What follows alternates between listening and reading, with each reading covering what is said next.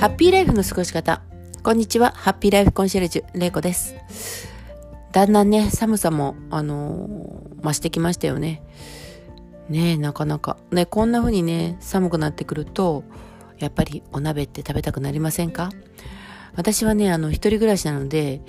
まあ、基本、お鍋とかっていうのはね、人数が2人以上はいないと食べた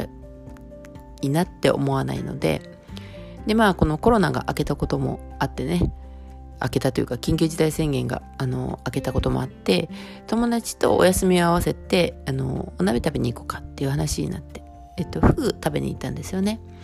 でその時にあのまあ同じまあ、自分たちのテーブルのそばにね親子らしいあの方も食べてたんですね。そのフグのお鍋のセットっていうかコースを食べてたんですけどそれを見ながら私たちはあの年には食べてなかったよねっていう話になってじゃあ一番最初食べたのは誰だろう？どこからだろうって言ったらやっぱりあのまあ私は仕事始めてまあ昔はねバブルな時もあの経験してるので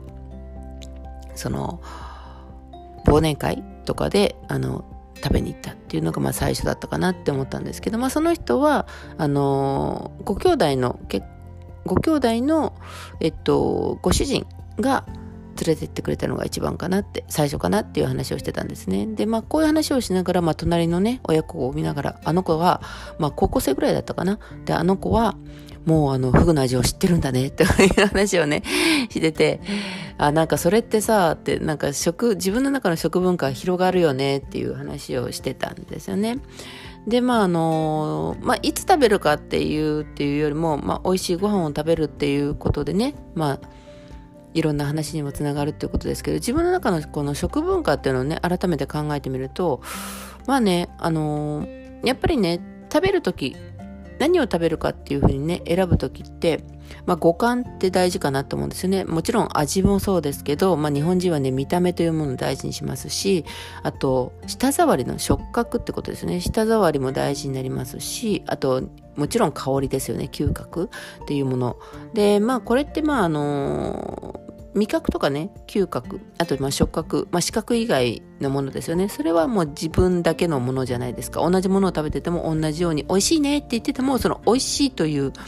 ことはそれぞれが違うものを感じているかもしれないので、まあ、ここは自分のあの感覚を信じるっていうか感覚だけですよね。であとまあそういうのをね、まあ、あの味わうっていう前にあのマナーとかね好き嫌いとか、まあ、食べ方もまあ大事かなっていうことも言ってたんですね。誰と食べるか。で、その、まあ、私で言うとね、どうしてもね、食べる時に、あの、くちゃくちゃって音を出す人いるじゃないですか。あれちょっと苦手なんですよね。で、マナー的にはどうなんていうこともありますけど、もう基本あんまり好きじゃない。まあ親がそういう食べ方を良しとしてこなかったっていうのもあるんですけど、どうもダメなんですよね。なので、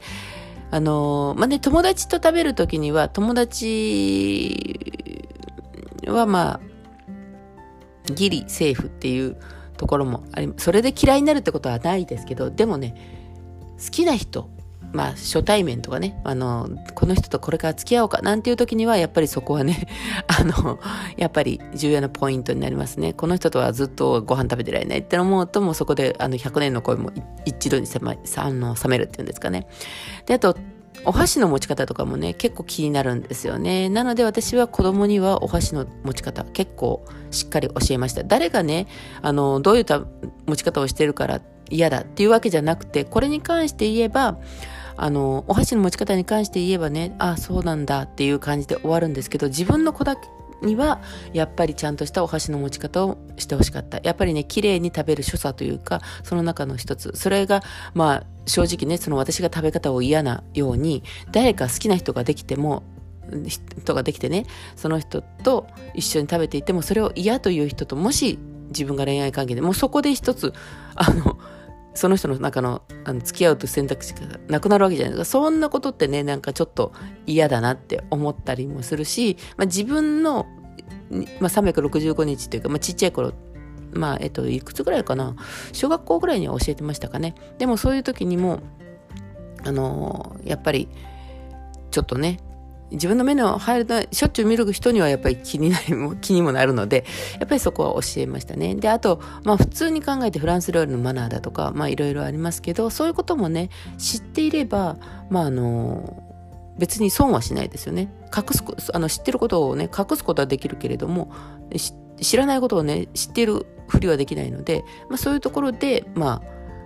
ある意味選択肢を増やしてあげるっていうことで、まあ、大事ですよね。でもう一つこういうことをね考えるとコミュニケーションにやっぱりねつながるんじゃないかなって思うんですね。どんな食種あの食文化というか食生活を持ってるっていうことでコミュニケーションの一つ取りやすさにもつながるしあとまあ、自分がねコミュニケーションを取りたいという人のところにも自信を持っていけますよね。やっぱり食事を一緒にするってことは結構ねこうあのー、関係性があるというか感じかなと思うんですけどただまああのねさっきも言ったみたいに忘年会だとか、まあ、仕事関係のお付き合いだとかいうところでも食べるということであの距離を近くしようっていうこともあったりするじゃないですか。そういう時に、まあ、自信を持ってその食べている姿まあ別にその美しくとかねもう姿勢を正して美しくあの食べるっていうわけじゃないですけどそれが自然にできてるっていうことで相手に不快感を与えなければやはりねそこはあの選んでるようで選ん選んでないようでやっぱり選んでると思うんですよ。次にまたこの人とお食事を食べたいかなって思うってね。ほんとコーヒー一杯でもそういうことっていうのは出てくるような気がするんですね。まあね考えすぎかと言われたらもうそれまでなんですけれどもただあの選択肢私がねあの大事にしてる選択肢を増やすということにおいてはやっぱりねやれることにおいてその自分の中に自信にもつながるやっぱりねお箸の持ち方が綺麗だったりだとか食べ方がね綺麗だったりとかすることでうちの娘たちはやはりそこであの褒めてもらうことも結構あるっていうんですよね。うん、まあね、私が教えたのはお箸の持ち方一つだけなんですけれども、まあ私たちの食べ方だったりだとか、まあそこからいろんな人の食べ方を気にするようになって、まあこういうのがいいよねっていうことを彼女らが選んだという。で、その食べ方を自分もするようになったっていうね、そういうきっかけをお箸の持ち方ということだけで、まああげたということになるのかなって思ってるんですけど、まあやっぱりね、人に褒められるとか、やはりそこに注目することでそこから会話が広がるっていうことだったりとかするとやっぱりね選択肢を持つことによってそこからあのじゃあまあフグまではいかなくてもねじゃあ一緒にご飯食べに行こうかっていうことで彼女らのまあ食べたことのないものを食べさせてもらう機会があったりとかするとまた彼女らの選択肢が増えていくわけですよね。うん。まあね親にできることって言ったら自分のある自分が知ってることを教えることしかできないのでやっぱり自分もやっぱりいろいろな選択肢を持ってればそれだけ伝えることも増えていくしまた聞いてくれる耳というかねそこでコミュニケーションを取れるしに関係性もね良くなっていくのかなって思います。でまあ食文化だけじゃなくてねコミュニケーションねあの取るのが苦手な人っているじゃないですか。まあ私はあの比較的あの自分的にはねまあ何でしょう あの、なんで、まあ、得意じゃないですよ。あの、私ね、あのまあ、自慢になっちゃうかもしれない。いや、自慢ではないですけどね。でも、まあ、初対面の人とあまり話せなくなるとか、初対面が怖いとかいうことってあんまりないんですね。うん。で、まあ、それの一つに、まあ、話題とかに別に困る、困ったことがないというか、なんですよ。で、まあ、こういうのも、まあ、えっと、なんでしょう。うんどこから学んだのかのよく分かりませんけれどもうちの親はあのそんなに人を家に呼ぶような人ではなかったので、まあうん、反面教師みたいなんでしょうかね。よくわかんないんですけど、まあ、とりあえずコミュニケーションの一つを持つっていうことであのまあね武器を一つ持つみたいな感じですよね。選択肢を持つということで食文化やっぱりあの整えてあげるっていうことは必要かなと思いますしまあねえっとできることを、まあ、教えてあげるっていうのがね子供だったり、まあ自分がね、あの子供がいなくても部下とか、あのご飯に連れて行く時でもね、やっぱりそういう時も、あの、まあ、自信を持ってね、これ美味しいんだよって言えるっていうのはね、いいですよね。うん。そこでまた一つ、あの、上司としてね、認めてもらえたりすると、部下とのコミュニケーションも取りやすいかなと思います。まあ好きなものがね、一緒っていうことでもあったりもしますし、そういうことからね、あの、話って広がるじゃないですか。で、あの、まあ、ここでね、一つ、あの、まあ、食とは別の話な別っていうかなんですけどコミュニケーションということに対して言えばあのもしねあなたがコミュニケーション取るのが苦手っていうんだったらあのこれ一応ちょっとヒント一つあのお話ししたいと思います。あのこれねきっかけ話のきっかけを作るのにあのよく言われてる話なんですけど喜怒に立ちかけし衣食住っていう言葉があるんですよ。喜怒に立ち立ちかけし衣食喜怒に立ちかけし衣食住ですね。これ話にネタになりそうな11項目のあの頭文字を取った頭文字というか最初の文字をね取ったものなんですけどまず「喜」気道2の木ですね。これは気候ですね。お天気の話です。お天気からお話に入るってことですよね。で、あと、度っていうのは道楽ですね。趣味、テレビとか映画とかスポーツ、まあ、あの、娯楽に関するものですね。道楽って言います。で、2はニュースですね。で、他は旅です。旅についてお話をすると話のきっかけになるよっていうことだったりとか、地は知人ですね。同じ友人がいるだとか、あ、その人知ってます？みたいな話だったりとか、お友達の話をね、あの、こんな人がいてね、なんていうことを言うと、まあ、話のきっかけになるかなっていうことですね。あと、か、家族ですね。まあ、家族の話もあのいいネタになります。であと「け」健康で「し」は仕事ですね。あと「い」食住はそのまま「い」はファッションで「食」はグルメですね。まあグルメじゃなくても、まあ、食べ物に関してですね。であと「住」は住まい暮らし家とかに関して まあどこそこに住んでますとかあの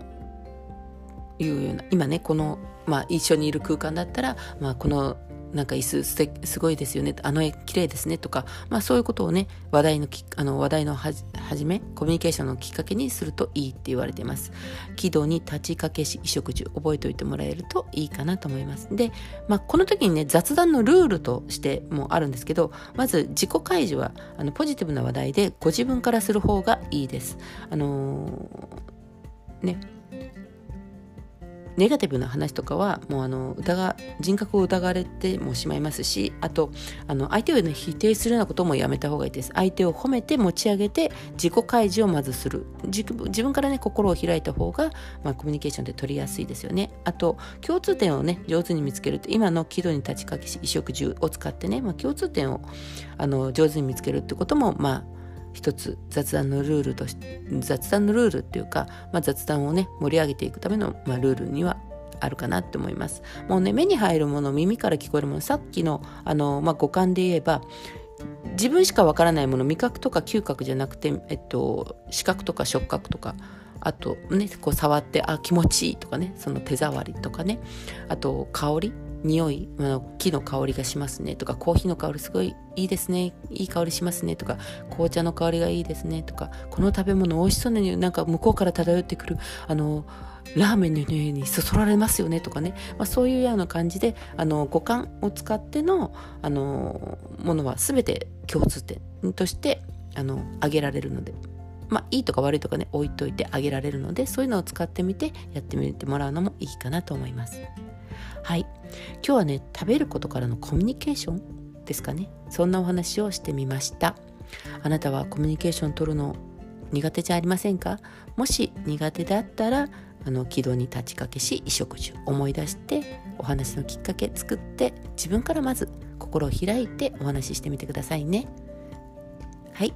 今日も最後までお話あの放送をお聴きいただきありがとうございました。今日もあなたが笑顔でありますように、ハッピーライフコンシェルジュ、れいこでした。ではまた。